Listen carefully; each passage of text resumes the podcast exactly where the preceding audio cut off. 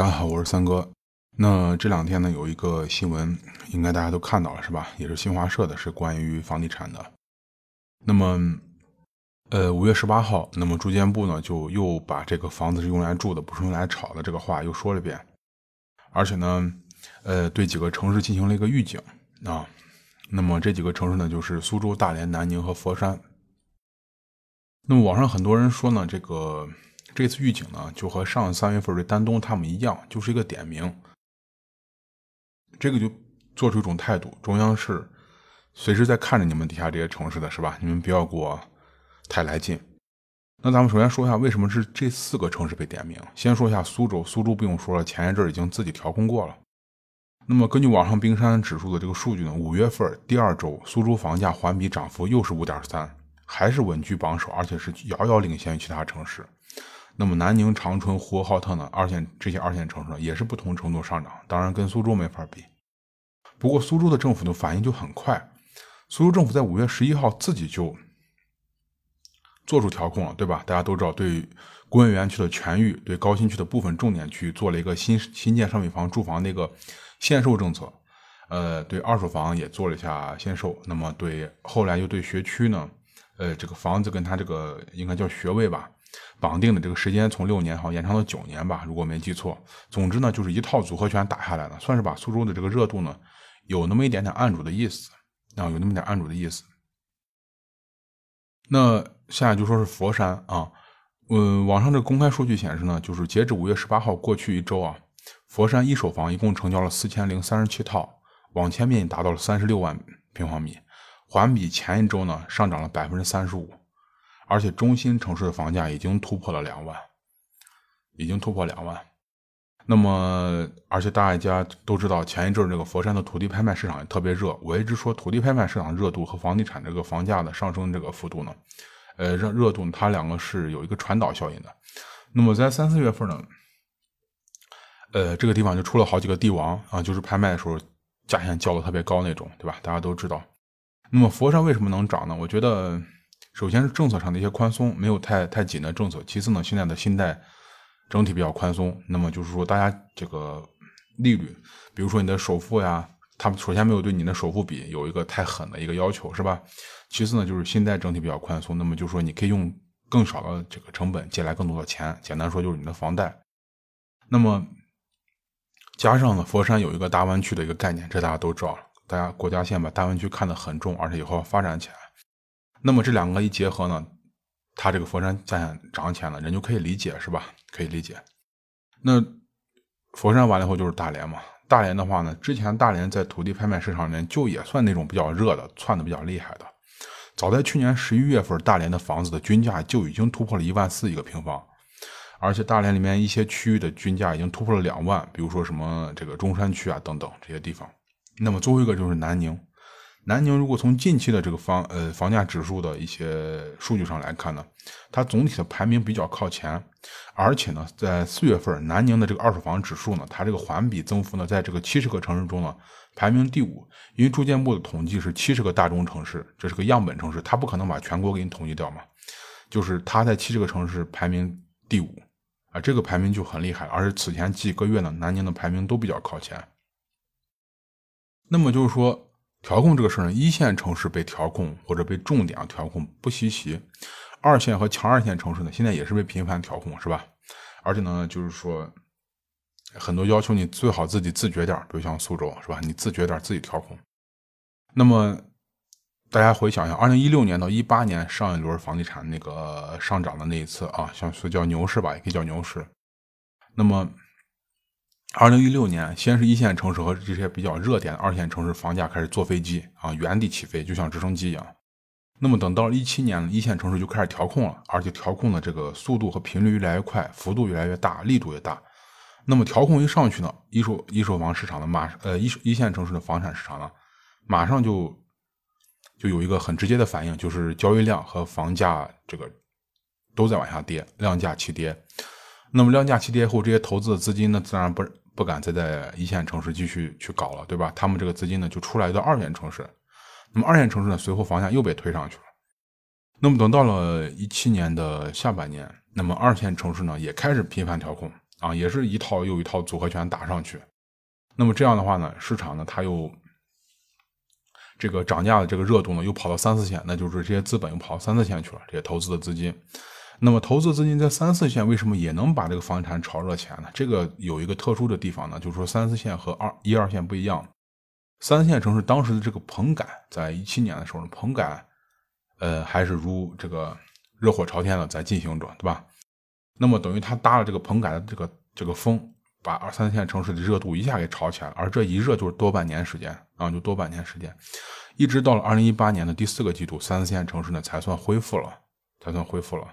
等于说，大家看上一次的上涨，等于说是从高往低，一线城市先先把房价抬起来，一线一被打压去二线，二线房价一起来被打压去三线、三四线，就这样子，大家轮着来都能涨。那有人就说，那如果现在这个情况，大家想啊，现在这个情况，一二线城市在政策调控下，如果说房价有那么一点点收敛的迹象，那会不会再把这个热度传导到三四线呢？我认为这一次可能跟以前有一点不同，有点不同。那么。呃，肯定有一些这个投资的资金啊，或者说炒房的人，他们在一二线没有动作的话，肯可能会去三四线继续做。但是有一点和以前不一样，那么就是说，棚改货币化呢，是上一次三四线能炒起来一个重大的一个助推剂或者叫助燃剂。但是现在的棚改货币化呢，和上一次已经截然不同了，没有这么大的助推剂了，没有这么大的助推剂了。也就是目前来看，你这个棚改的力度和之前差太远，对吧？差太远。因为大家都知道，我之前在节目里面也说过，就是，呃，咱们今年这个比上年的棚改预期目标总的改造套数将近腰斩百分之五十一还是五十五十一？对，百分之五十一。也就是说，你三四线城市如果失去了棚改，你纵然一二线城市调控后这些热钱或者这些投资资金往你这块涌，但是你没有这个棚改这个大的驱动面去驱动的话。三四线城市，我认为可能会波及一下，但是绝对不会像上一次那样那么去暴涨，因为投资的人也不傻，对吧？投资的人也不傻。那么你看，呃，咱们再回到二零一七年，到二零一七年的时候，北京当时出台了个三幺七新政嘛，那么出来后，北京这个市场就开始跌了啊，量价齐跌。那么当时网上有统计数据说，一七年它累计跌幅超过百分之十五，而且当时最惨的是燕郊，燕郊当时就被腰斩了啊，被腰斩了，被腰斩，嗯，原因呢是因为燕郊之前的炒作也确实太厉害，因为燕郊它呢就是靠一个什么概念呢？应该就是它紧挨着北京嘛，是吧？紧挨着北京，而且呢，就是说它泡沫比较大，另外呢，燕郊它这个调控也很严啊，那么你很多在北京。市上用到这些调控政策，燕郊这块也能找到。那么就是这个调控很严格的情况下呢，这个价钱都大幅度开始下跌嘛。下跌以后呢，有很多人说燕郊又成了全国现在最好的一个投资的一个投资洼地啊，或者怎么样，就意思价钱很低了。那么随着二零一九年，就是今年的，我记得是一月份吧，一月份。那北京市政府它不是搬迁，就是搬迁了嘛？搬迁到通州了。一搬到通州呢，这个燕郊的房价呢就止跌开始回涨了，止跌回涨了。所以为什么我前面也说过，就是说咱们说回苏州，苏州这一波这个房价上涨呢，嗯，比较厉害，土地呢也比较热，比较热。你看苏州现在虽然啊，虽然现在用最大这个很快这个速度，而很自觉，没有苏州在没有住建部点名的时候就自己出台这个限售政策了啊。把这个火势往下压了压，压了压，但是这样这一次呢，也有很多人说会不会打击到一些正常的购房者的一些需求，会不会打击到正常购房者的需求？而且苏州呢，它这次大家看，只是把园区和高新区的部分这些地方限售了。那么我一直都说，如果有人想期望这次苏州的这个调控让苏州的房价停止上涨，甚至房价整体出现下跌，我认为这是一种幻想啊！我认为这是一种幻想。也就是说，这个刚调控出来以后，政策出来，这个房价会有一个它一个市场会有个预期值，这个整个市场的情绪可能有点恐慌，会造成某一个区域，比如说园区的房价会往下滑一下。但是当整个市场适应了这个新的调控政策以后，或者适应了这个调控环境以后，那么之前的这个被压抑掉那些需求和资金又会起来，对吧？又会起来。那么起来后呢，房价还是会去上涨，还是会去上涨，还是会。那么。但是这一次呢，三四线城市呢，他就说不具备你这样条件嘛。你三四线城市，你最主要、最主要，你还是靠限购，呃，不是，你还是靠这个棚改，你还是靠棚改的货币化。但是棚改的货币化，大家都知道，到二零二零年，也就是明年，这没多长时间了，是吧？这都小半年过去了。二零二零年的话，国家目前的这个说法呢，是棚改就要退出历史舞台了。也就是说，以后的这个不光是棚改的量少了，以后彻底可能就没有这个东西了，成为一个历史上的名词了，永远的过去了。那么，如果说把调控的手段分一下，我以前说过，像金融政策调控什么的，还有一些就比如说限购、限贷、限售等等等等。那么，其实你看这些，只有限购和限贷这两个才是真正能把一个地方的房价真正压住的一个它的要害。啊，就是限购和限贷，因为限贷这个东西呢，严格算一种金融手段。炒房大家都知道，有人想炒房是不可能利用自己的钱去炒的，你的钱也不够你炒几套房，对吧？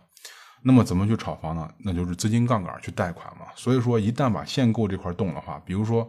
把首付比例给你提高，一直往高推，然后把二套房的这个，比如二套房、三套房的这个，呃，贷款利率上浮的特别厉害。那你这个资金杠杆的压力就不允许你去炒，或许或许说你也可以炒，但是房价的上涨速度还来不及补充你的这个杠杆的这个资金杠杆的成本付出，所以说自然而然你就不会炒，因为没有人呃会去做这种赔本的生意，对吧？所以说金融调控手段在短期内还是非常非常有用的，比如说就是限贷。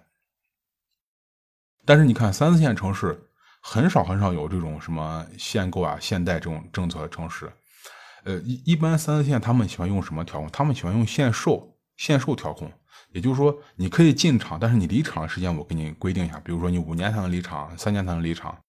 但是你知道限售对于市场影响，它仅仅是把这个炒房的人的这个呃房子到变现成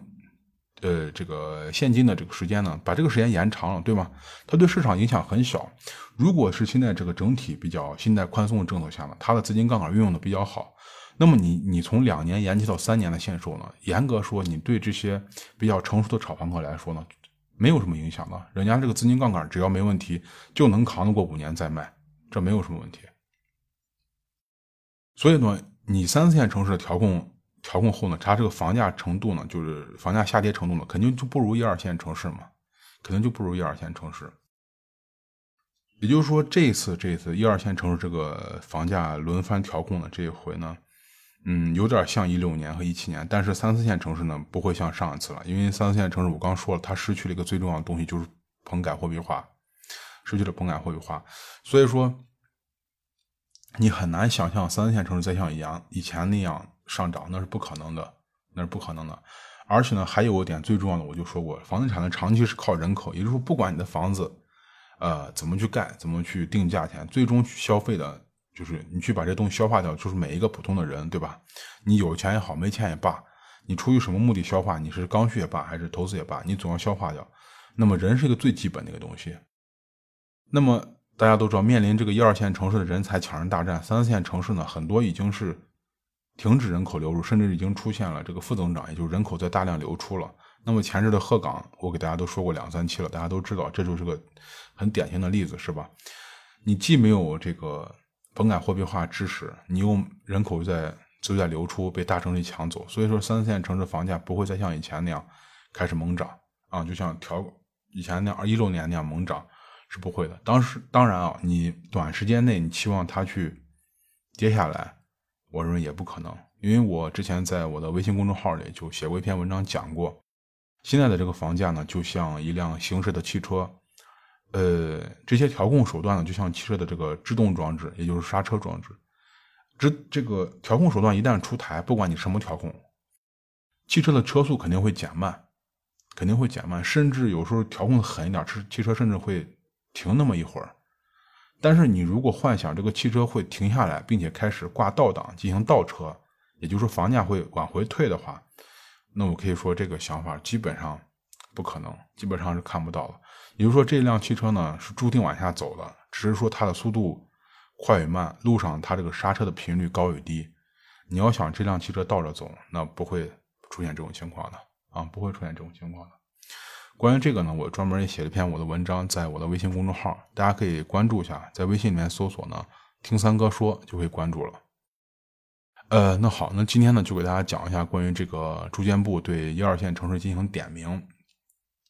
对四个城市进行点名嘛。那么我想说的是，这个和上一次一六年到一七年房价上涨一样，大家记住，在房价上涨的时候呢，总是会存在这种，比如一个是货币超发，第二个呢就是说金融市场的一个宽松。如果这个时候呢，某一些地方在出现政府的供地比较，就是供地的供的这个节奏比较慢的话。也就是说，市场上能拿来卖的地比较少的话，就会造成这个地方的房价快速上涨，这是个大的规律。呃，那么好，那今天呢就先跟大家聊到这儿，咱们下期再见，